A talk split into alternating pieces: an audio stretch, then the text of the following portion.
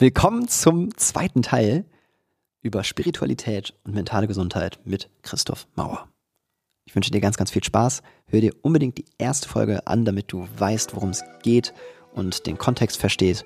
Und jetzt, ja, einen guten Genuss und ein angenehmes Hörerlebnis mit dieser Folge. Viel Spaß. Herzlich willkommen bei Glückspilz, dein Coaching-Podcast für persönliches Wachstum.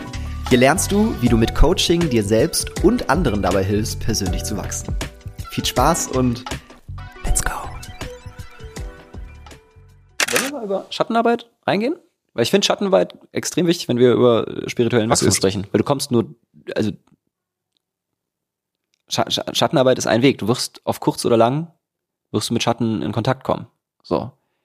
Und äh, wollen wir mal kurz definieren, was ist Schattenarbeit? Weil das ist immer so ein, es wird schnell viel über Schatten gesprochen und äh, wie, wie verstehst du Schattenarbeit? So, Also ich verwende es tatsächlich in der Therapie sehr häufig. Ich verwende es auch bei mir, ja, aber also in, in meinem Selbstcoaching beziehungsweise in den, in den Prozessen, die ich mache. Ja. Aber ich verwende es auch ganz, ganz häufig im therapeutischen Kontext. Und zwar, äh, weil der Schatten eine Balance reinbringt in die Systeme, in denen wir sind.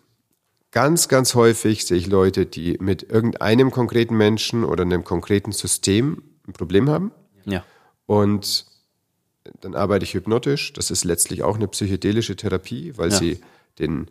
ist auch eine tolle Verbindung. Ne? Da, da, absolut, das ist, ein, das ist, denke Ja. ich, in unserer Art zu arbeiten die wichtigste. Verbindung in, gegen, also im Blick auf jemand anders. Ja, Ähm, und es ist immer, wenn ich auf jemand anders schaue, ein Teil, oder wahrscheinlich der größte Teil davon idealisiert. Ideal bedeutet, dass ich irgendein Bild habe davon, was mit der Realität gar nicht so viel zu tun hat. Ein Abbild der Realität, was ich verzerrt habe durch meine eigene Wahrnehmung.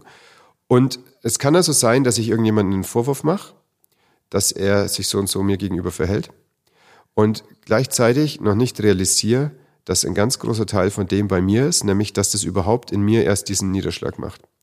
Und für mich ist Schattenarbeit, dass bei mir gucken, welcher Teil ist bei mir, den ich verdränge, der mir gerade wehtut in dem, was der andere macht. Und der Zauber von dem, was sich dabei auflöst, ist, in dem, dass ich bei mir einen Schatten überhaupt erst sehe, respektiere und kann so ein bisschen nett sagen, umarme, aber das bedeutet einfach nur, ihn zu akzeptieren, auch in meiner Nähe, dass er zu mir gehört. In dem Moment fluppt im System jemand aus einem Schatten raus ins Licht. Erst indem ich in mir eine gewisse Dunkelheit sehe in einem Punkt, etwas, was ich bisher verdrängt habe, nämlich in meinen Schatten geschoben habe, ermögliche ich meinem Gegenüber, dass ich ihn nicht mehr im Schatten sehe. Also ganz kurz, das heißt, Sch- Schattenanteile sind verdrängte Anteile in mir selbst, die ich nicht leiden kann. Die ich vielleicht sogar auch auf andere projiziere oder wo die andere, wo andere mich dran erinnern, quasi. Ja, So, so ganz, wird, ja genau, wenn ich es eindampfen möchte, dann da drauf, so, genau. so ganz simpel. Und das, da, da, ich würde einmal noch kleine, eine kleine Ergänzung dazu einfach reinwerfen, dass wenn wir über uns, wenn wir über jemand anders sprechen, ähm, äh, wir immer automatisch auch über uns selbst sprechen. Das ist nicht nur so ein dahingesagter Satz, sondern das ist tatsächlich, das kann man im Gehirn nachweisen, dass immer, wenn wir über eine andere Person sprechen, immer auch diese Areale, die für unser Ich zuständig sind, angetriggert werden. ja, Das heißt, wenn ich sage, der, der, der, der Dieter oder der Klaus oder der Lukas oder was weiß ich wer, der ist ähm, arrogant, dann springt dabei auch mein Ich-Areal an, weil irgendwo, weil nur so kann ich mit der Arroganz mich ver, ver, verknüpfen. So und irgendwo sagt das dann, hat es, also spricht, springt mein arroganter Anteil auch dran. Und die Frage ist, glaube ich, bin ich mir über diesen Anteil bewusst meiner eigenen Arroganz? So. Oder ist es ein verdrängter Schattenanteil? Das finde ich immer diese spannende Frage dabei. mhm. Und wir kommen nur in spirituelles Wachstum rein, wenn wir, oder was heißt nur, ich will es nicht so, ähm, aber wenn du dich mit deinem spirituellen Wachstum, mit deinem persönlichen Wachstum auseinandersetzt, wirst du irgendwann mit deinen Schattenanteilen in Kontakt kommen müssen, weil wir haben sie alle drin. So. das ist ja auch gar nicht schlimm. Nö. Wir sind nur gewohnt, und ich komme immer wieder darauf zurück, wir sind hier einfach christlich sozialisiert. Ja. In der christlichen Sozialisierung gibt es das nicht gleichzeitig, sondern Ja. da gibt es Gott, das ist ein Ideal des Guten, Mhm. und Satan ein Ideal des Bösen. Witzigerweise beides externalisiert. Du kannst nicht mal äh, was dafür, dass es die beiden gibt. Ja. Von Hermann Hesse gibt es das Buch Demian. Und der Demian trifft dann jemanden und äh, der erzählt ihm von einem Gott Abraxas. Und Abraxas hat das Gute und das Böse gleichzeitig in sich. Mhm. Und das war für mich ein, ein revolutionärer Gedankengang weil du damit ganz viel auflöst. Denn es ja. ist wirklich eine sehr seltsame Überlegung, dass man sagt, es gibt einen Gott, der ist, der ist gut, aber um dich rum ist halt ja. Leid und Zerstörung und Verwüstung. Ja. Hat er das auch gemacht? Das, ist ein, das ist ein philosophisches oder ein theologisches Problem. Und dann muss man natürlich einen, einen Krieger der Finsternis, den Fürst der Finsternis, dagegen setzen. Und da haben wir das geklärt soweit. Das Ding ist aber, wenn wenn, um auf Rumi zurückzukommen, nicht ich ein Tropfen von dieser Welt bin, sondern diese ganze Welt ist in mir, ja. dann bedeutet das, dass in mir etwas Dunkles ist und etwas Helles. Ja. Und äh, dann darf ich mit den beiden arbeiten. Das ist auch nicht lustig. Ich kann nicht nur mich aufs Licht konzentrieren. Wenn wir mehr Licht in diesen Raum hier reinmachen, dann ist es nicht mehr so weich. Dann wird auch der Schatten schwärzer. Ja.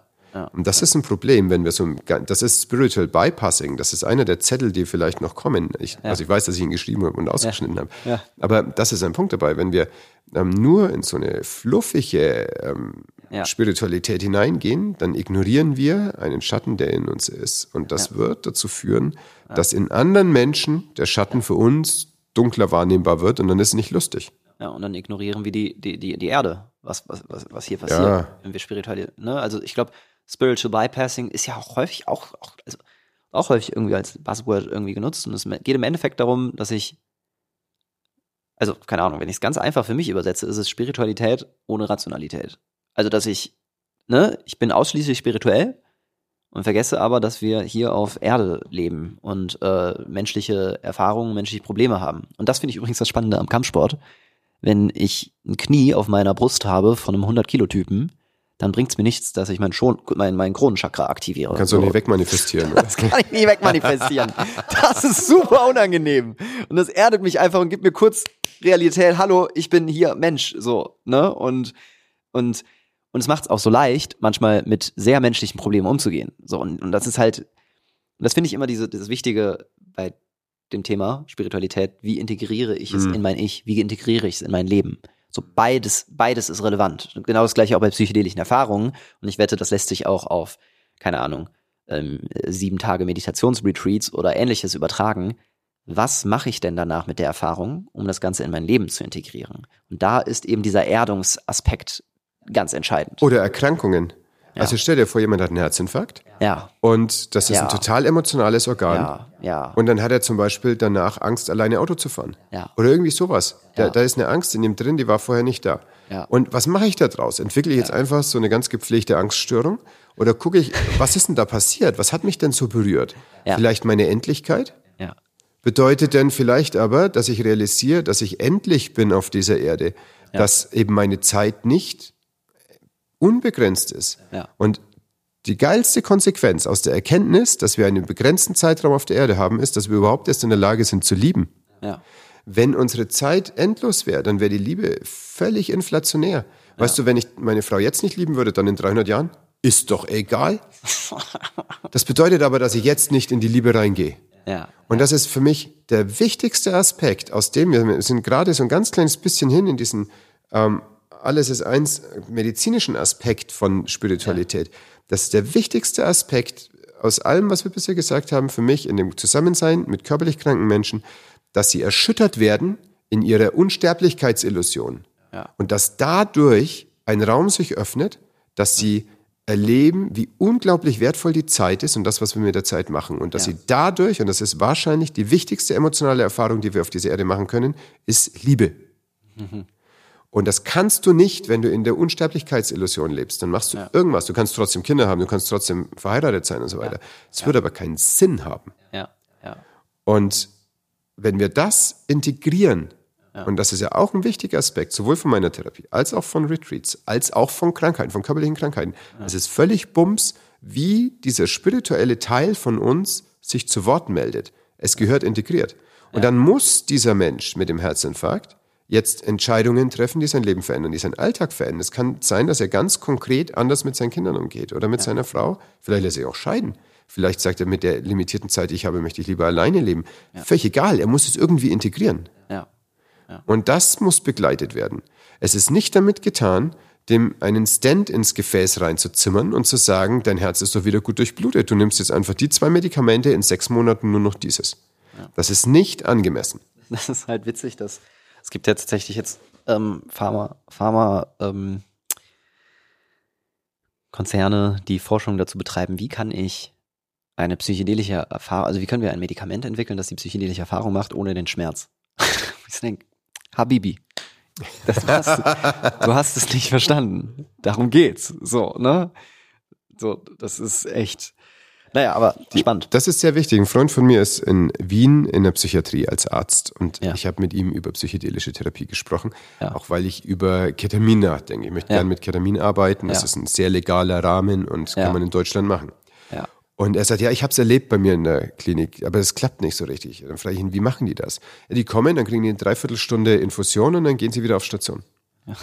Da ist nichts, kein Setting. Da ist niemand dabei, der die Hand hält. Da ist Ja. keine Musik, die den Geist irgendwie schickt, sodass dann der, das ja. Innere arbeiten kann. Und danach wird nicht integriert. Ja. Und es ist schon so, dass Ketamin auch eine rein neuropharmakologische Wirkung hat. Das kann man Ja. gar nicht wegdiskutieren. Nein, natürlich nicht, ja. Aber das ist wie wenn du die ganze Zeit deinen Acker machst, deinen Acker machst Ja. und dann kommt kein Regen, dann kommt keine Sonne, es passiert Ja. einfach nichts weiter. Du pflügst nur. Du pflügst die ganze Zeit, Ja. Alle zwei Tage für 45 Minuten Ja. und wunderst dich, dass keine Saat rauskommt, dass du Ja. keine Frucht hast am Ende von dem Prozess. Und das ist ein Drama. Ja. Und das hängt mit diesem reduktionistisch-biologistischen Weltbild der westlichen Medizin zusammen. Wir haben doch das Medikament gegeben. Ja. Warum passiert denn nichts? Und es geht nicht ums Medikament. Nein. Also, Das nicht ist nur Yang. Das Medikament ist Yang. Wir brauchen noch Yin. Ja. Wir brauchen eine Augenbinde. Wir brauchen Musik drauf. Und wir brauchen jemanden, der die Hand hält. Ganz, ganz krasser Move. Wir brauchen Ja. jemanden, der als Mensch Und manchmal, ist. manchmal ist noch nicht mal das Handhalten, sondern alleine daneben sitzen. Und völlig gut. Das ist Ne, das, das, das- genau Gleiche. Weißt du, das sind auch so Dinge, die passieren in, in so einer Begleitung. Ne? Ich meine, wir machen, wir machen keine Therapie ähm, bei PEC, aber wir machen Coaching und ich meine, die Überschneidungen sind da. Ne, wichtig, aber es ist halt wichtig, wir arbeiten nicht mit Menschen, die äh, Therapeut, also die, die, die eine diagnostizierte, diagnostizierte Krankheit haben. Das würde einfach unsere Kompetenz da über, ähm, über, übersteigen, aber ganz viele Menschen haben ja auch das Bewusst oder das Bedürfnis, persönlich zu wachsen oder nachhaltig auch emotional stabil zu bleiben, weil sie merken, boah, ich bin echt am Struggle mit all dem Stress, der und so weiter passiert. Und wie häufig ist es in so einer psychedelischen Erfahrung, dass Menschen Schwierigkeiten haben, du setzt dich daneben, du connectest mit der Person auf einer energetischen Ebene, die spürt dich, du spürst sie und dadurch kommt sie durch. We walk each other home. Ja, ja, es ist So ist es. Und es genügt einfach nur da zu sein und Ja. als präsent, als präsenter Mensch da zu sein. Das ist aber natürlich nicht im klassischen klinischen, also im klassischen klinischen Kontext ist es auch gar nicht möglich. Also weil es weil es die Ressourcen dafür häufig gar nicht gibt. Und aber auch aber auch bei uns, und das habe ich ah, das habe ich zu häufig gesehen. Nicht das Psychedelikum macht den Unterschied, sondern das ist so schwierig zu erklären. Der komplette Rahmen, das ist der Unterschied. Das macht 80 Prozent aus. Wie baust du den Raum auf? Welche Menschen sind dort? Wie sind die ausgebildet? Welche innere Haltung bringen die Guides mit? Wie werden die Leute vorbereitet? Gibt es ein ordentliches Screening, um Sicherheit abzuklären? Ähm, sind wir, äh, wie, wie ist die gesamte Vorbereitung, die bei uns vier Wochen lang dauert? So, ne? Gibt es eine physiologische Vorbereitung? Wie sind alleine die Kommunikation, wie wir die Zielgruppe ansprechen? Wie werden die Leute danach begleitet? Lernen die vorher zu atmen? Haben die ein Mantra? Haben die emotionale ähm, Ressourcen? Die, also das, das ist ja alles drin und dann können wir eine Sicherheit gewähren. Und dann ist die Wahrscheinlichkeit, dass die erfolgreich da rausgehen, extrem hoch. Und das Spannende ist, was ich auch extrem stark beobachte, wie wichtig der Zusammenhalt und die, die Formung der Gruppe ist und wie die Gruppe dann miteinander sich trägt und unterstützt und dadurch Entwicklung stattfindet. So, und das sind so viele Aspekte und ein Aspekt ist das Psychedelikum. Ja. Und das ist auch ein ganz, ganz entscheidender und wichtiger Aspekt. Und da- da- das ist die, das ist auch, sage ich wieder, diese Form der entscheidenden Prüfung. Und das ist das Highlight. Und das macht auch ganz, ganz viel. Aber eben nur dann, wenn dieser komplette Rahmen angemessen gesetzt wurde. Wenn du, du, weil du, jeder kann sich irgendwo ein Psychedelikum auf legaler oder illegaler Ebene, bitte auf gar keinen Fall, macht es bitte nicht illegal, so, aber jeder kriegt es hin, sich sowas zu besorgen und es einzunehmen. Das macht aber nicht den Unterschied. Das kann sogar eher Schaden zufügen. So. Und vielleicht hier ein Hinweis, wir machen nochmal einen eigenen Podcast zum Thema Risikominimierung ähm, vor psychedelischen Erfahrungen, weil ne, für mich ist da auch immer diese Frage, wie können wir Menschen einen möglichst großen Nutzen schenken mit einer mit einem möglichst geringen Risiko. So, das ist das ist das ist das Ziel auch von PEC und äh, und irgendwann das vielleicht sogar in die Kultur und äh, in die Gesellschaft zu tragen, weil es würde schon viel bringen. Ich möchte eine Unterscheidung bringen, die häufig nicht getroffen wird, die ich aber für sehr entscheidend halte. Es ist ein Unterschied zwischen einer äh, spirituellen Praxis und einem spirituellen Pfad. Mhm. Und ein Psychedelikum ist eine spirituelle Praxis. Mhm. Du kannst auch zum Beispiel den Pfad Vipassana nehmen Ja. oder irgendwie Zen, Ja. sowas. Das ist ein Pfad. Ein Pfad Ja. bedeutet ähm, eine fortgesetzte Praxis über lange Zeit. Eine Auseinandersetzung mit dem, was finde ich dran ungeil und was finde ich dran gut. Und auf einem Pfad können verschiedene Praxen zusammenkommen. Und eine Hammer. davon kann sein ein Psychedelikum oder eine psychedelische Technik. Ja. Ja. Das kann auch sein, dass es zu einem bestimmten Zeitpunkt doof wäre, Ja. zu einem anderen genau richtig. Ja. Ähm, keiner der Pfade ist von irgendeiner der Praxen abhängig. Ja. Und so sei das zu relativieren. Es Super. gibt ganz viele Leute, die sehr guten Zugang zu ihrer Spiritualität und ihrem Sein und ihrem Sinn bekommen werden, ohne jemals mit dir Kontakt zu haben. Und es gibt ganz viele, für die das genau der Moment ist, der sie weiterbringt. Und, und das lässt sich auch herausfinden. Ja. Also Timing ist entscheidend. Ich denke an unsere Beratungsgespräche. Wir haben ganz bestimmte Punkte, wo wir eben gucken, ist das Timing gerade richtig? Weil wenn nicht, ist das für die Person nicht gut und ist auch für uns als Anbieter nicht gut, weil es was mit der Gruppe macht und dadurch den Prozess der anderen beeinflusst. Timing ist ganz entscheidend. Weißt du, das ist auch so ein Ding, du kannst, also Pack können wir nicht verkaufen. Weißt du, das ist, ich verkaufe das niemanden und probiere irgendwie die Leute dann in einen Sales Call rein und da so, nein, das Timing muss richtig sein. Nur dann können wir garantieren, dass wir, oder was heißt garantieren, nur dann erhöhen wir die Wahrscheinlichkeit, dass es für alle Leute wirklich eine transformierende Erfahrung sein wird, in einem sicheren Kontext. Das, das salesy zu machen, ist nicht richtig, fühlt sich nicht gut an und funktioniert nicht. Ich darf auch für meine Praxis keine anpreisende Werbung machen. Ja, ja, stimmt. Kann nicht ja. sagen, dass ich die Ja. geilste Hypnose von Schleswig mache. Weiß ich auch nicht, ob es so ist. Ist auch völlig irrelevant.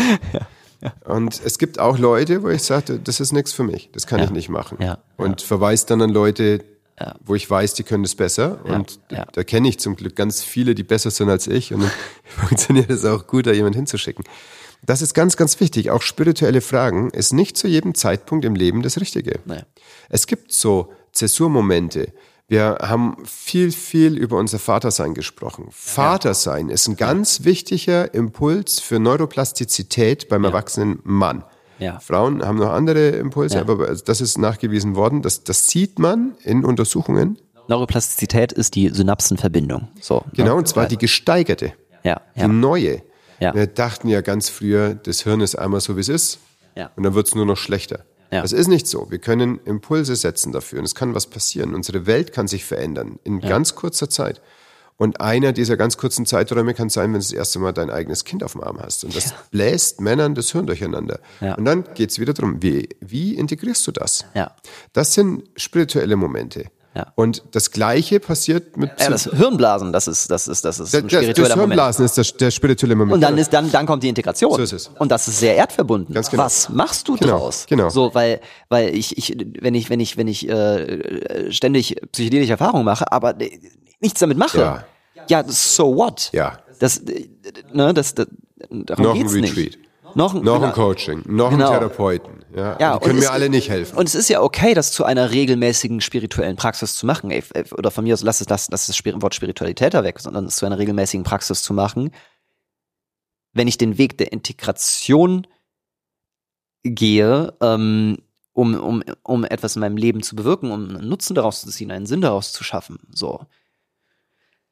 Ich will auch niemandem sagen, ey, mach's nicht aus Freizeitebene, jeder, ey, soll jeder machen, wie er will, aber in meiner Definition helfen uns Psychedelika vor allen Dingen in dieser spirituellen Praxis beziehungsweise in dem persönlichen Wachstumsweg, um eben ein schöneres, gehaltvolleres Leben zu führen. Und Terence McKenna hat gesagt, Psychedelika zeigen uns, wie schön das Leben ohne Psychedelika ist. Mm, voll. So. Und das ist halt super.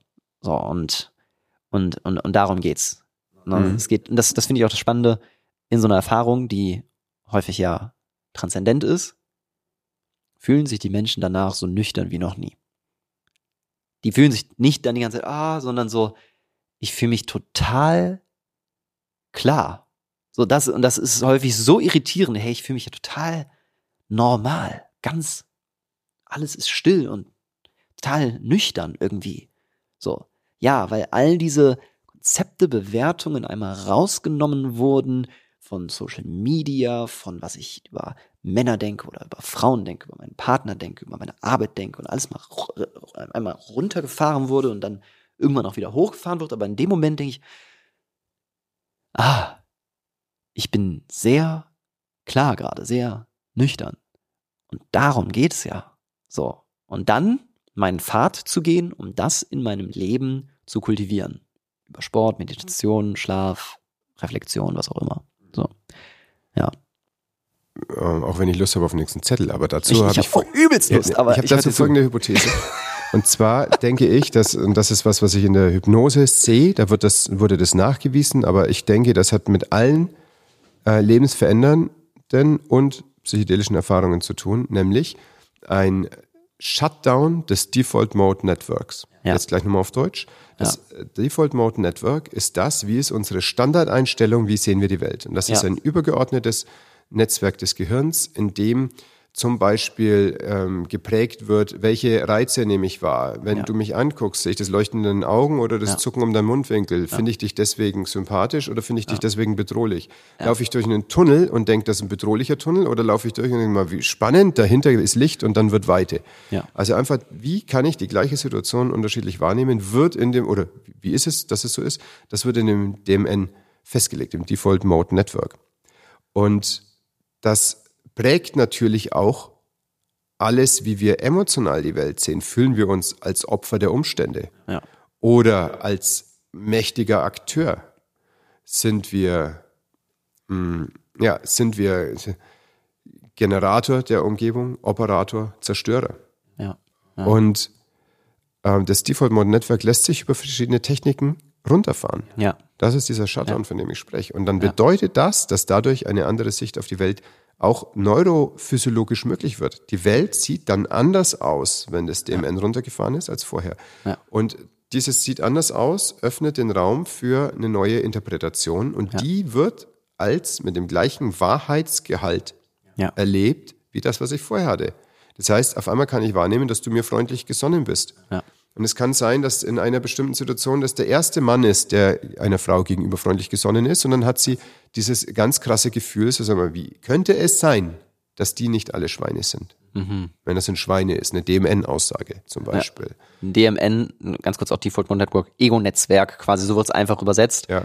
Und wie im Buddhismus ähm, sagt man ja auch so schön, no self, no problem. Ja. So, ne, kein Ego, kein Problem. Genau. Und ich sage trotzdem nur einmal, weil ich sehe schon, wie ich in fünf Jahren auf diesen Podcast zurückblicken werde. Ähm, das ist der aktuelle Stand der Neurowissenschaft. Es gibt also inzwischen auch schon wieder, es geht so ein bisschen weiter, es geht wahrscheinlich wesentlich mehr als nur über das ähm, Default Mode Network hinaus. Aber auf jeden Fall ist das so eine Kernhypothese, dass darüber die Wirkungsweise in einem psychedelischen Coaching zum Beispiel funktioniert. Absolut. Zettel? Ja. Zettel? Du, ich? Du. Ich hatte Rumi. Rumi? das von dir. Gesellschaftliche Themen soll das Individuum lösen? Ja. Und das halte ich für ganz, ganz wichtig, weil Spiritualität, wie ich vorhin angedeutet habe, ist ja nicht nur ein individueller Aspekt, sondern es ist immer auch unsere Sehnsucht nach dem anderen, nach, nach den spirituellen Wesen um uns herum. Ja. Und wenn wir in einer Welt leben, die gekennzeichnet ist, ganz stark durch abgekapselt sein, ja. sei das jetzt ganz konkret wie Ähm, aber wir hatten jetzt eine Phase, in der Leute sich den, den Atem geschützt haben mit Masken, wo sie einander nicht mehr umarmt und die Hand gegeben haben, weil ihnen erzählt wurde, dass der, das Gegenüber eine Quelle von Krankheit und von Tod ist. Das hat auch dazu geführt, dass die Menschen alleine daheim gearbeitet haben und nicht mehr den Austausch hatten. Wir sind aber soziale Wesen. Wir sind, Ja. wir, wenn, du, wenn du Bilder anguckst von Säugetieren, die liegen zusammengekuschelt. Ja. Wenn du Bilder anguckst vom Terrarium, die liegen einfach irgendwo, die Schlangen. Ja. Die kuscheln nicht. Ja. Das ist für die nicht wichtig. Was meinst du jetzt mit gesellschaftliche Themen soll das Individuum lösen? Und jetzt Ja. haben wir ähm, ein, in, der, in der Spiritualität ganz oft eine, eine Forderung, Verantwortung zu übernehmen. Gestalte deine Umstände und so weiter. Aber es gibt kein richtiges Leben im Falschen. Wenn außenrum die Gesellschaft Sachen macht, die mit uns Menschen was nicht Gutes machen, Ja. dann können wir nicht dem Einzelnen sagen, klär das doch.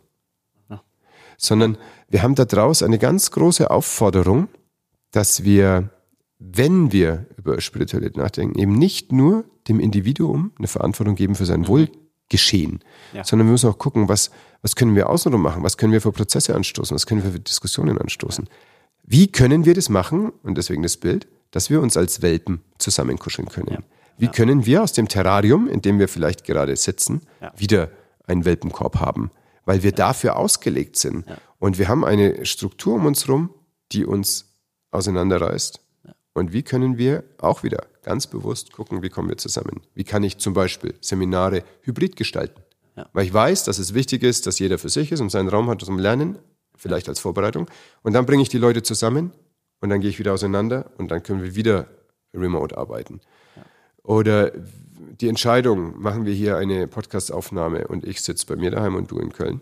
Oder fahren wir an einen Ort und nehmen diese Energie auf. Ganz bewusst zu suchen, wo kann ich als, als Mensch nicht eine Verantwortung nur für mich übernehmen, sondern für einen Raum.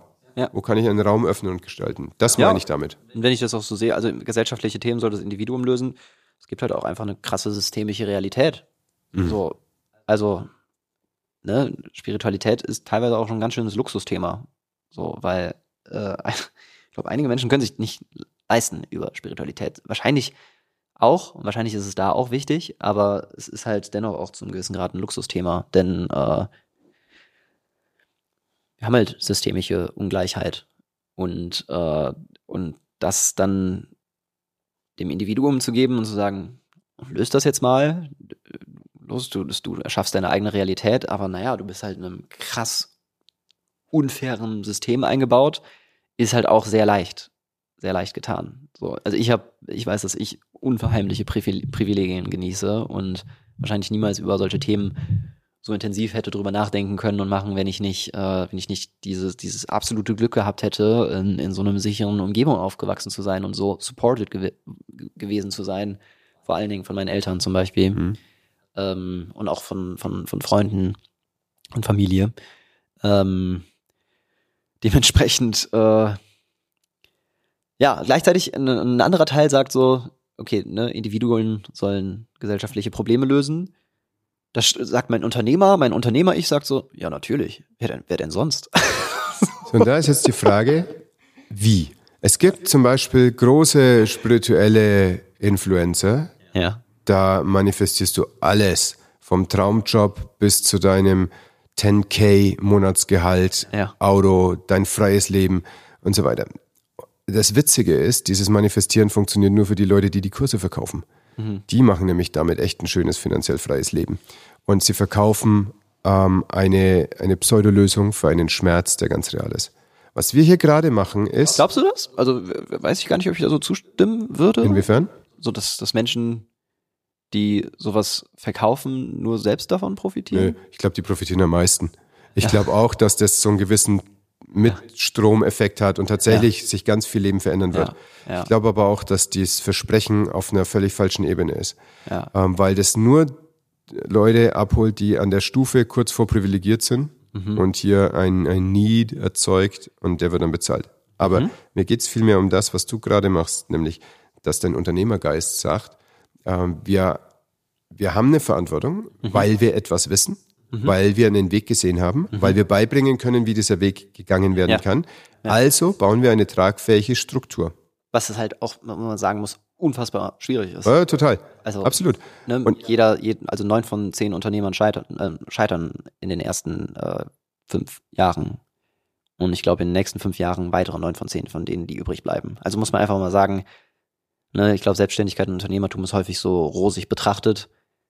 Ist es nicht. Ja. So. Und, und dann von denen, die übrig bleiben, noch einer von denen zu sein, der auch noch ein nachhaltiges und auch spirituelles und äh, sozial förderndes und so, all diese Aspekte umgibt, das ist verdammt schwierig. Deswegen bin ich, bin ich meistens immer sehr kritisch, wenn Leute über Unternehmer oder Unternehmerinnen herziehen, weil ich denke mir so, you don't know.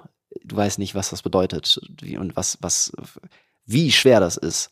So, weil alleine die Statistiken zeigen es ja schon. Und dann von denen, die übrig bleiben, noch ein Unternehmen zu sein, das so viele positive Aspekte zu erfüllt, ist verdammt, verdammt schwierig und gleichzeitig natürlich noch wirtschaftlich erfolgreich ist, um nachhaltig auch zu überleben. Und das So. ist auch deine Verantwortung als Unternehmer mit einer Message, dass du das Ja. wirtschaftlich erfolgreich machst. ja, muss. Du Muss, sonst musst. funktioniert's nicht. Genau, du musst es nicht ehrenamtlich. Aber trotzdem glaube ich, ich ich persönlich glaube sehr daran, dass Unternehmer die ähm, Welt verändern können oder Unternehmerinnen die Welt verändern können. Ähm, und dass, dass es auch, dass da auch eine Verantwortung liegt und äh, dass damit Individuen gesellschaftliche Themen zumindest in Ja. Bewegung bringen können. Das ist Weil- der eine Aspekt. Und der zweite, dass auch das Individuum tatsächlich vielleicht mit irgendwelchen Zwängen besser klarkommt. Ja. Und das kann sein, dass von all dem, was wir gerade aufzeichnen, ein Satz relevant ist für irgendjemand, der zuhört. Ja. Und das Ja. ist ausreichend. Ja. Es kann sein, dass jemand anders zuhört und sagt, okay, das war jetzt für mich von vorne bis hinten Schwachsinn. Ja. Oder es kann sein, dass jemand sagt, ich, ich möchte, dass alle, die ich kenne, genau das anhören und Wort für Wort anhören. Aber wir sprachen heute schon mal von, äh, von Monet, der Mhm. gesagt hat, du musst nicht jeden einzelnen Pinselstrich angucken und wertschätzen von diesen Seerosenbildern. Das reicht, Mhm. wenn du davor stehst und fühlst. Und so ist es, glaube ich, mit den Sachen, die wir, die wir haben in, auf unserer Reise, dass wir dann feststellen, es, es gibt was, was wert ist, weitergetragen zu werden. Das ist eine Verantwortung in dem Moment, wo du es hast. Das heißt aber nicht, dass das für jeden Menschen mit seinen individuellen Problemen gerade wirklich der Weg zum Heil ist. Aber das, heißt, das muss ja trotzdem deswegen geteilt werden. Ja, das ist, glaube ich, ein ganz wichtiger Aspekt von dem, dass du als Individuum eben doch was an der Gesellschaft ändern kannst. Ja, und es braucht natürlich unheimlich viel Zeit. Also systemischer, kultureller, gesellschaftlicher Wandel, so, den kannst du halt als Individuum nur anstoßen und irgendwie ein bisschen Bewegung bringen, aber das braucht halt richtig Zeit, so bis da was sich verändert. So. Was wiederum egal ist, weil die Was- Zeit als solche ja eine Illusion ist. Okay. Punkt. Wir glauben- Schauen wir mal. Ja, aber zum Beispiel, also was ich zum Beispiel, was eins was der schönsten Accom- Accomplishments so ist, die ich für mich bis jetzt in meinem Leben erzielt habe, ist, kennst du das Lied Alchemist der Mann in der Welt? Ne? Und den Refrain, wenn Glück eine Währung wäre, was macht dich dann reich? Hm. Und von wie vielen Familien habe ich gehört, dass die Kinder zu Hause rumlaufen und den Refrain ständig singen. Mhm. Und äh, von wie vielen Eltern habe ich gehört, die das Lied gehört haben und gesagt haben, es hat was mit mir gemacht und irgendwie blicke ich anders auf mein Kind. Und wenn ich mir einfach vorstelle, dieses Lied wird, keine Ahnung, in meiner Lebenszeit, weiß nicht, äh, keine Ahnung, ein paar Millionen Aufrufe haben. Und diese Menschen werden diesen Satz gehört haben, wenn Glück eine Währung wäre, was macht mich dann reich? Und dann das immer wieder hören. Und das geht ja über Musik auch ins Unbewusste rein. Und das macht natürlich dann auch was mit meiner Haltung. Und so kann man zum Beispiel auch als Individuum über zum Beispiel Kunst, Musik, Kultur auch einen, ne, auch als Künstler kann man einen Effekt auf gesellschaftliche Themen haben und zumindest Punkte im Gehirn anzudocken. So. Also wir haben Einfluss. So, wir haben auch Einfluss als Individuum. Ja. Und um es abzuschließen, es kann auch sein aber, dass der richtige Weg ist, mit einer Situation umzugehen, aus der Situation rauszugehen ist. Ja. Ja. Zu sagen, ich, ich gehe in Coaching, ich gehe in einen Prozess, ich gehe in eine Therapie, um weiter so leben zu können, das ertragen zu können, wie es gerade ist und wie es mich krank macht. Ja. Das kann ein Weg sein, der gar nicht so glücklich macht. Ja, ja, ja. Voll. Falls ihr übrigens zwischendurch Kinderstimmen oder ähnliches im Hintergrund hört, das liegt einfach darum, dass wir viele Kinder hier drumherum haben. Das Die sind aber draußen. kann sein, genau. Hier haben wir, ich glaube, den brauchen wir nicht mehr. Da sind wir schon durch mit. Hm. Wir wollen ins Fühlen kommen. Oh, Overthinking means underfeeling. ja. Hallo Christoph, Ja. der wohl von dir. Und zwar ähm, kam das, als, als ich mit meiner Frau über diesen Podcast gesprochen habe und wir überlegt haben, was kommt denn da alles noch mit rein. Und ein ganz großer Punkt ist ja in deiner Arbeit, wir wollen ins Fühlen kommen. Ja, Und auf einmal geht es jetzt um mentale Gesundheit. ja, Das heißt, was kann denn der Geist? Ja. Was ist denn der Unterschied zwischen Geist und Gefühlen? ja. Deswegen habe ich mir das mehr so als Notiz gemacht, aber ich möchte sie auch direkt hinschmeißen. Also Ja, super gern. Genau. Was ähm, geht es zusammen oder schließt sich das vielleicht punktuell aus? Diese, äh, diese Suche danach, fühlen ist ja im Körper primär, Ja. diese Suche nach dem Fühlen und gleichzeitig aber im Geist Gesundheit zu erlangen. Ja, ich glaube, das eine wird langfristig ohne das andere nicht ganz funktionieren. Also du kannst, glaube ich, nur,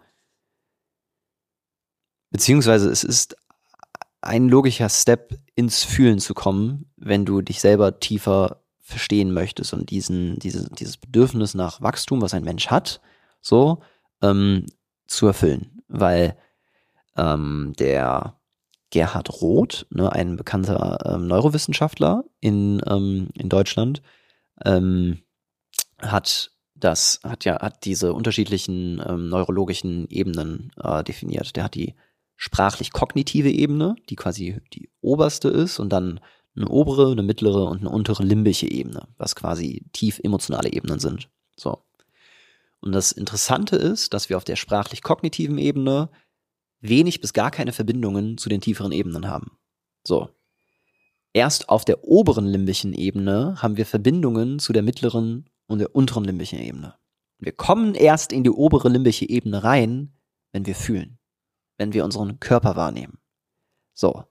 Das heißt, wenn wir nachhaltige, tiefgehende Veränderung erzielen wollen, dann, dann ist das am wirksamsten der Weg übers Fühlen.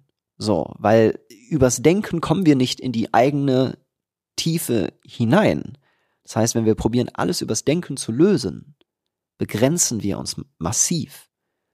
Wenn wir das Körpergefühl aber hinzunehmen, öffnen wir den Raum in Ebenen, die tiefer liegen als unserer Ratio. So, und deswegen äh, finde, finde, finde ich, es sollte es der Standard sein, dass das Körpergefühl integriert wird in einen Coaching-Prozess. So. Nicht immer. Manches ist sinnvoll, über die Ratio zu klären. Ne? Manchmal braucht es lösungsorientiertes Coaching, manchmal braucht es, äh, manchmal braucht es auch vielleicht einfach Sortieren von dem, was passiert ist. Aber ähm, es sollte auf jeden Fall ein wichtiger integraler Bestandteil von so einem Coaching-Prozess sein, das Körperempfinden mit reinzunehmen. Und ich weiß, wovon ich spreche, weil ich habe selber meinen Körper lange, lange, lange Zeit gar nicht gefühlt und wusste gar nicht, dass ich den fühlen soll. So. Ne, Alexithymie ist quasi Gefühlsblindheit, ist ungefähr bei jedem Zehnten. So, ich könnte mir vorstellen, dass die Zahlen inzwischen sogar weiter nach oben gehen. So, und, äh, und dieses, wie fühle ich meinen Körper und wirklich, es ist ja absurd, dass wir das nicht, dass wir das nicht als Standard in, in, in Schule und Kultur drin haben, dass wir mit unserem Körper connected sind. Dass das noch eine recht neue Erkenntnis ist, dass Geist und Körper miteinander verbunden ist. So, das ist ja, wir, wir werden komplett über Emotionen gesteuert. Wie nehmen wir die Emotionen wahr? Indem wir unseren Körper spüren. Und somit können wir unseren Gei- Geist beeinflussen. Aber die meisten Menschen kriegen erst in ihrem Erwachsenenalter die das erste Mal die Frage gestellt, wo spürst du das im Körper? So, und da liegt, li- liegt viel Potenzial und das ist auch nichts, was ich einfach mal so machen kann, sondern das ist echt Übung zu, zu, zu, zu, spüren. So, das dürfen wir wieder erlangen und ich hoffe, dass wenn mein Kind irgendwann mal in meinem Alter ist, dass das zumindest in unserer Kultur ein Standard sein wird, dass jeder Mensch einen Kontakt zu dem eigenen Körper erleben hat. Weil dadurch erlangen wir Tiefe, dadurch erlangen wir auch dementsprechend eine tiefere Verbundenheit und tiefere Verbundenheit sorgt, zumindest in meiner Vorstellung, auch zu einem tieferen Frieden. So auch untereinander. Ja. Ich habe ganz lange gebraucht, bis ich verstanden habe, dass Rationalisieren kein Bewältigungs-, sondern ein Verdrängungsmechanismus ist. ich habe mich da ganz wohl gefühlt auf der Metaebene, da Mhm. war ich ganz schlau. Da konnte ich ganz viel von den Sachen, die mir passiert sind und die ich mit anderen Leuten angestellt habe, konnte ich ganz, ganz lässig besprechen. Ja. Aber das ist nicht das rohe Erleben von Emotionen. Und das ist wichtig zu realisieren. Und ich habe das als ganz großes Thema in meinen Therapien. Das, dann, Leute fangen dann an, ja, das fühlt sich an wie. Und dann weißt du schon, jetzt kommt irgendwas, was nichts zu tun hat mit dem, wie es sich tatsächlich anfühlt. Ja. Es fühlt sich an wie, wie fühlt sich an wie. Hm, genau, und wo spürst du das? Ja. Ja, Und was passiert denn dann? Und dann, und dann, und dann. Und dann gehen wir immer weiter rein in das, was nimmt der Körper wahr. Und Emotionen sind verkörperte Erfahrungen. Ja. Es sind nicht vergeistigte Erfahrungen. Emotionen sind verkörperte Erfahrungen. Das Ja. ist bedeutsam, das zu realisieren. Und die wollen manchmal raus. Also da, da, da, da ist Spannung im System und die möchte verarbeiten. Die sagen, das, die Emotion ruft ja, bitte, bitte, bitte geh mal in Kontakt mit mir, spür mich mal, lass mich los. So. Und dann kann ich, kann ich durch diesen emotionalen Stress durchgehen, den, den, den verarbeiten und dadurch eine, etwas Neues integrieren und, und persönlich wachsen. So. Aber das geht eben nur durchs Fühlen. So, das, das, das, das alles rationalisieren. Wie viele, es gibt, es gibt äh, diesen häufig zitierten Spruch, ähm, äh, ein, eine psychedelische Erfahrung ist wie äh, 50 Jahre Psychotherapie. So, was natürlich Bullshit ist. So, weil eine psychedelische Erfahrung ist wie 50 Jahre Psychotherapie, wenn ich 50 Jahre Psychotherapie gemacht habe. so, weil, weißt du, dann habe ich das halt alles rationalisiert und ich habe das alles verstanden, aber ich habe es nicht gefühlt und plötzlich sagt das Psychedelikum, alles klar, jetzt gehen wir einmal richtig durch, so und dann dockt es an. So, und äh, das war auch, ich hatte letzte Woche noch eine Erfahrung und da meinte eine, ähm, meinte die, die Klientin danach, ähm, äh, Mike, Mike, ich, ich, ich wusste das alles schon. Ich wusste das alles schon. Ich, ich weiß, und aber jetzt fühle ich's. Hm. Aha. Und das ist der Unterschied. So, weil beim Wissen bin ich halt hier oben, da bin ich in der sprachlich-kognitiven Ebene, das geht nicht tief. Wenn ich's fühle, dann gebe ich die Verbindung in meine tieferen Hirnregionen und, und dann macht's eine Veränderung. So. Und das braucht eben auch Mut. Das braucht echt Mut, weil das kann ganz schön, kann eben ganz schön herausfordernd sein und bitte, und weil, ich will das nicht zu, ich will die Herausforderung nicht, und es kann, gleich ist es so wunderschön, um das auch mal zu zeigen, es ist so wunderschön zu fühlen. Es gibt ein so tieferes Verständnis da drin. Ich finde, es ist eines der schlimmsten Dinge, wenn da zum Beispiel ein, ein, ein Vater vor mir ist, der seinen, seinen Sohn oder seine Tochter gar nicht spüren kann, weil der nie gelernt hat zu fühlen, weil da so viele Panzer drin sind. So. Oder eine, eine, eine, wenn, wenn vielleicht eine, eine Klientin da ist, die, die gar keinen Zugang zu ihrer Wut und zu ihrer Kraft drin hat und die gar nicht fühlen kann und dementsprechend gar nicht in ihre Power reinkommen können, weil wir einfach diese Verbindung uns fehlt. So. Oder die, die uns nicht beigebracht wurde. Und das ist etwas, was wir aufarbeiten dürfen, weil es zu einem viel tieferen und meines Erachtens auch viel glücklicherem Erleben unserer menschlichen Zeit führt. So. Hm. Was hatten wir? Quasi Overthinking means under feeling. Under feeling, ja. Ja, ja, ja. Okay, wir haben noch, ich habe noch einen, wie viele Zettel hast du noch? Ich habe viel mehr, ich habe fünf. Oh, den, der, Den hier brauche ich nicht mehr. nee, brauche ich auch nicht. Also ich bin, ich habe meine Zettel, Ja, ich bin auch schon bei Durch? drei. ja. Ich glaube, wir sollten langsam auch zum Punkt kommen. Ich glaube, wir haben schon einige. Ja, pass auf, ich habe noch, ich hab noch zwei. Okay. Zwei, die richtig cool sind. Sehr geil. Und zwar ähm, ist einer davon, wie geht es denn, Spiritualität zu leben? Ei. Aha. Was bedeutet das denn, wenn unser altes Bild ist, ich gehe jeden Sonntag in die Kirche und ich feststelle, das ist aber keine Spiritualität. Ja, Wie geht's ja. dann? Ja, ja. Und ich, magst du als erstes was dazu sagen? Oder Also ich finde, jeden Sonntag in die Kirche gehen ist auf jeden Fall das Schöne. Du hast irgendwie so eine, so eine, so eine, so eine Struktur, ein Ritual, was sich immer wieder in Kontakt bringt. Ja. So, es wäre eigentlich schon eine grundsätzlich schöne Idee ist. So, ne? Und äh, das kann aber auch definitiv was anderes sein. So, und ich glaube, ähm, ich, ich glaube, am liebsten, ich habe das Gefühl, du hast ein paar kluge Gedanken dazu. Ich höre dir erstmal zu und dock dann Ja, da, da an. ja, dummerweise nicht ich, sondern Rupert Sheldrake. Okay, den höre ich, dem, dem, dem höre ich auch gerne zu. Erzähl mal, wer ist das? Rupert Sheldrake ist ursprünglich Biologe. Mhm. Er hat sich Gedanken gemacht, warum weiß die Hand, dass sie so wachsen muss, wie die Hand ausschaut. Mhm. Und alles andere genauso. Und er hat dann festgestellt, es muss ja irgendwas geben wie morphogenetische Felder. Also ähm, Morphe ist die Form und irgendwie muss es in unseren Genen sein, wie die Form zu sein hat. Und dann hat er über diese morphogenetischen Felder nachgedacht weiter. Es, das Feld gibt es als spirituellen Begriff. Dass Mhm. Ja, ja, ja. dieses und jenes war im Feld. Also du denkst an jemand und zwei Sekunden später ruft er dich an. Also dann war das im Feld. Aber es gibt auch ganz viele andere Sachen, die im Feld sind. Irgendein ein Thema zu dir kommt immer wieder, dass du zum Beispiel mit irgendwas in deiner Familie noch nicht klar bist und äh, Klienten kommen zu dir, die fünf hintereinander, die genau das gleiche Thema haben. Was offensichtlich im Feld. Und Rupert Sheldrake hat eben aus dieser Biologie raus sich dahin entwickelt. Er wird von vielen als nicht mehr seriös angesehen und von anderen als wirklich durchblickend. Mhm. Wir wollen uns aber angucken, was er gesagt hat in einem Buch, äh, Moderne Spiritualität. heißt es. Ja. Und da hat er gesagt, es, gibt sieben Praktiken, wie Mhm. du ähm, zeitgenössisch an Spiritualität rankommst. Und eines ist das, was du sagst. Teach me. Äh, Rituale, hast du gerade schon gesagt. ja. Zum Beispiel jede Woche irgendwo hingehen in einen Raum. Rituale und die damit verbundene ähm, Wertschätzung und Ehrung der Vergangenheit. Mhm. Das ist, was wichtig ist, dass wir eben eingebettet sind in irgendwas, was auch einen gewissen zeitlichen Verlauf hat. Ich sage immer, die, die, die Zeit, also diese, dass die Zeit linear läuft, ist eine Illusion, aber tatsächlich erleben wir es einfach so. Und es gibt in unserem Leben einen Anfang und es gibt ein Ende.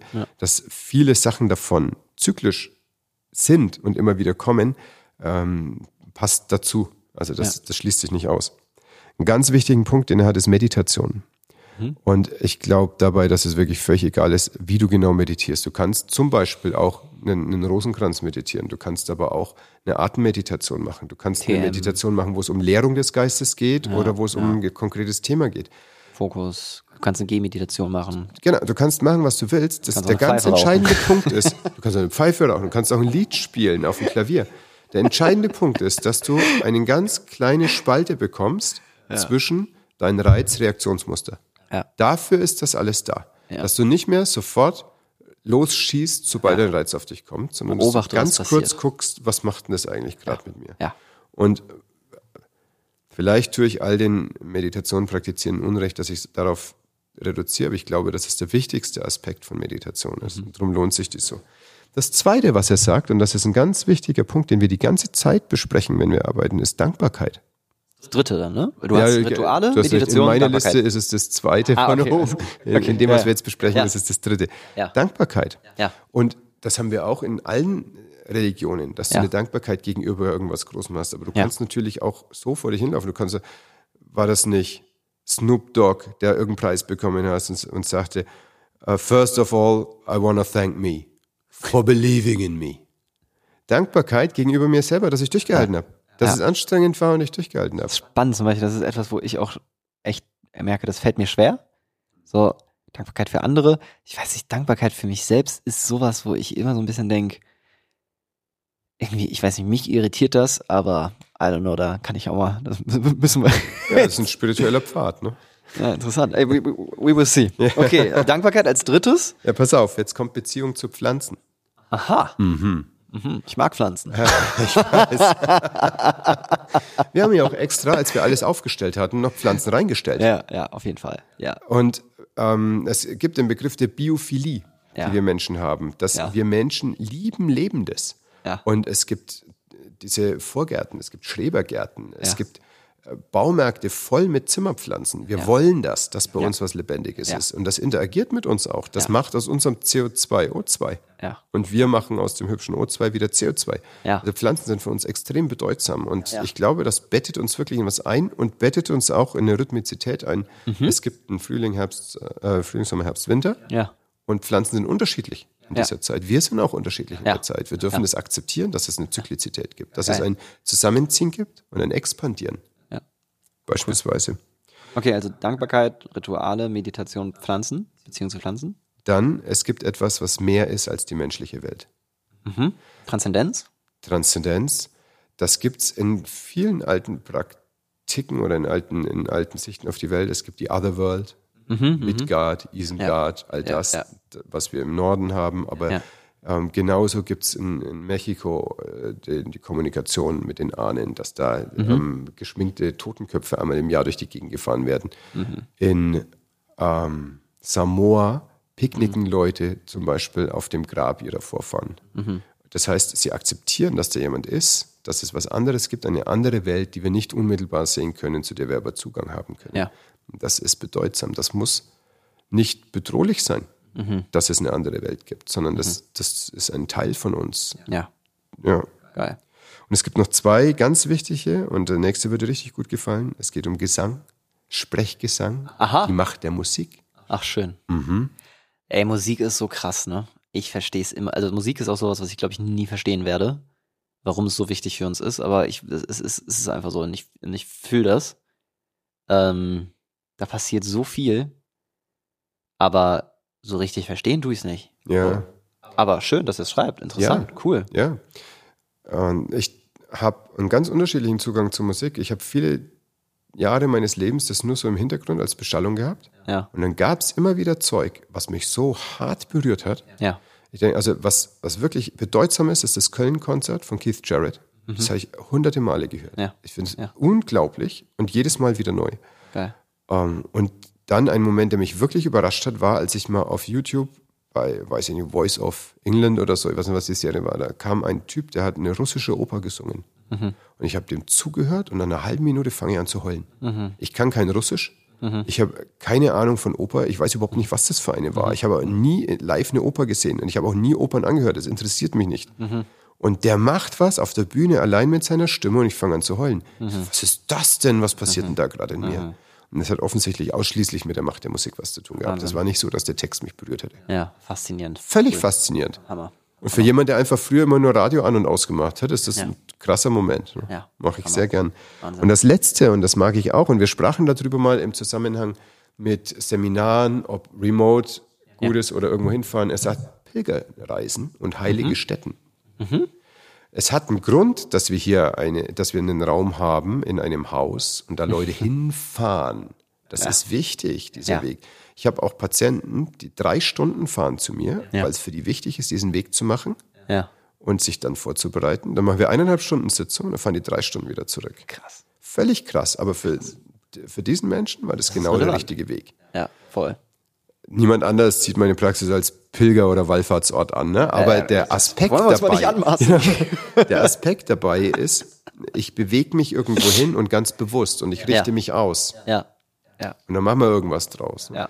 Und dann, diese heiligen Städten übrigens, und das wird ja auch doppelt gefallen, also wenn du dir Kirchen anguckst, du, du kennst den Kölner Dom von innen, ja. das sind, eigentlich wurden die gebaut an, an Orten, die heilige Haine waren. Ja. Dass die Architektur, dass du riesige Säulen hast, die oben zusammenkommen, Ja. das ist ein Blätterdach. Ja. Das sind Bäume und oben ein Blätterdach. Schön. Weil früher waren die Haine, das war, wo wir uns verbunden haben Ja. mit der geistigen Welt, Ja. mit der spirituellen Welt. Und das wurde natürlich bei der Christianisierung gemerkt, dass es Orte gibt, wo die Leute gern hingehen. Und dann haben sie da die Bäume abgeholzt und haben Kirchen gebaut und haben da drin aus Stein die Symbolik nachgebaut. Und es ist auch so, wenn wir nach oben gucken, dann haben wir spirituelle Gefühle. Dann Ja. kommt Ehrfurcht in uns, wenn wir nach Ja. oben gucken. Ganz von alleine Ja. entsteht Ehrfurcht. Voll. Wie klug. Und früher hatten wir das auch. Wir haben in Wäldern nach oben geguckt und haben gemerkt, es gibt eine Verbindung von Erde und Himmel. Das hat uns nach oben gerichtet. Faszinierend. Das sind Sheldrake's Vorschläge. Ja, cool. Hammer, oder? Können wir mitnehmen. Ja, ich glaube auch. Kommt Fall. in die Fand ich- Shownotes. Ja. Ja, fand, ich, fand, ich, fand ich gut. Fand ich gut. Hast du noch ein Zettelchen oder so? Ja, ich habe einen letzten Zettel, aber ich möchte Ein- dazu eine, ich möchte dazu eine extra Folge mit dir machen. Ach, Da- ja. Darf ich dich dafür einladen? Und zwar mal. geht es da um Spiral Dynamics Aha. in der Spiritualität und zwar speziell den Moment, wo eine Dissonanz kommt, ein Dissonanzerleben. Ja. Das ist der, und ich möchte es nur in drei Sätzen sagen, damit Ja. die Menschen, die das jetzt hören, Bock haben auf diese Folge. Spiral Dynamics ist ein sehr universelles Modell, in dem menschliche Entwicklung dargestellt werden kann und spezifische Themen in der Entwicklung dargestellt werden können. Und wenn in dieser Spirale wir auf verschiedenen Ebenen sind und wir sind immer zu irgendeinem Zeitpunkt in irgendeiner Ebene der Spirale, dann kann es sein, dass unsere Welt sich ändert und wir in uns eine Dissonanz mit der Welt haben und feststellen, das, was uns bisher getragen hat, trägt jetzt nicht mehr. Ja. Und dieses Dissonanzerleben kann Symptome machen, kann Auslöser dafür sein, dass wir uns jemanden suchen, wo wir hingehen. Und es kann von unserer Geschichte, aber auch von der Ebene abhängen, auf der wir gerade sind, wo und welche Hilfe wir suchen und Ja. welche uns auch helfen würde. Ja. Und der entscheidende Punkt ist dabei zu sehen, ist denn, ähm, ist das Symptom mit dem sich ein Mensch uns präsentiert. Und Symptom kann einfach sagen, kann ich mit dir reden, mir geht's gerade nicht gut. Ja. Symptom kann sein, ich habe einen Herzinfarkt. Symptom kann sein, ähm, ich habe eine Depression. Symptom kann sein, ich habe gerade den Schnuller von meinen Stress. Kindern durch den Raum gepfeffert, weil sie mich so aufregen. Das können alles Symptome sein. Ja, ja, ja. Ähm, oder ich habe mich besoffen. Ja, Alles das können Symptome sein.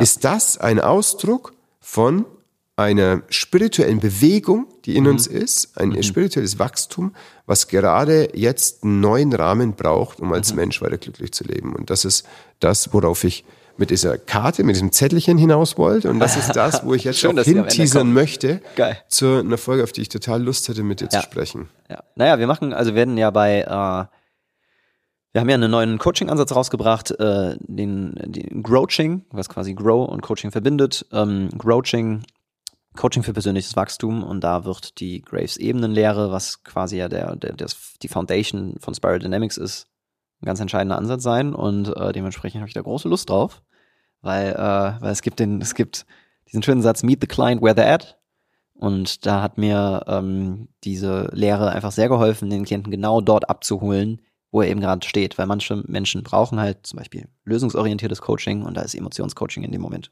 einfach nicht andockend und andere brauchen ähm, eher einen spirituellen Ansatz und, äh, und das führt aber im Endeffekt ist es ja diese, dieses Framework und die DNA unseres Bewusstseins. Und äh, ich finde es ein total spannendes Modell, sehr interessantes Denkmodell. Da habe ich Lust drauf, mit dir drüber zu sprechen. Das machen wir aber zu einem anderen Zeitpunkt. Absolut.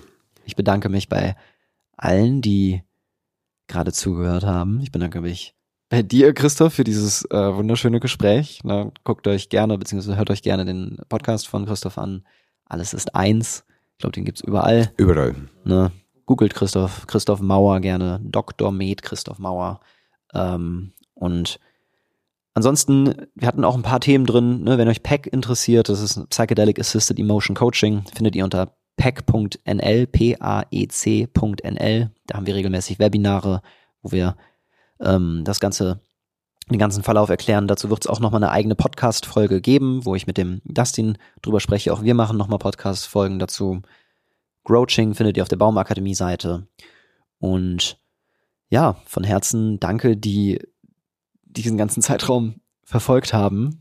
Es ist uns eine Ehre gewesen. Ich denke, ich spreche jetzt mal für uns beide. Und äh, dann schließen wir hiermit diesen Podcast ab.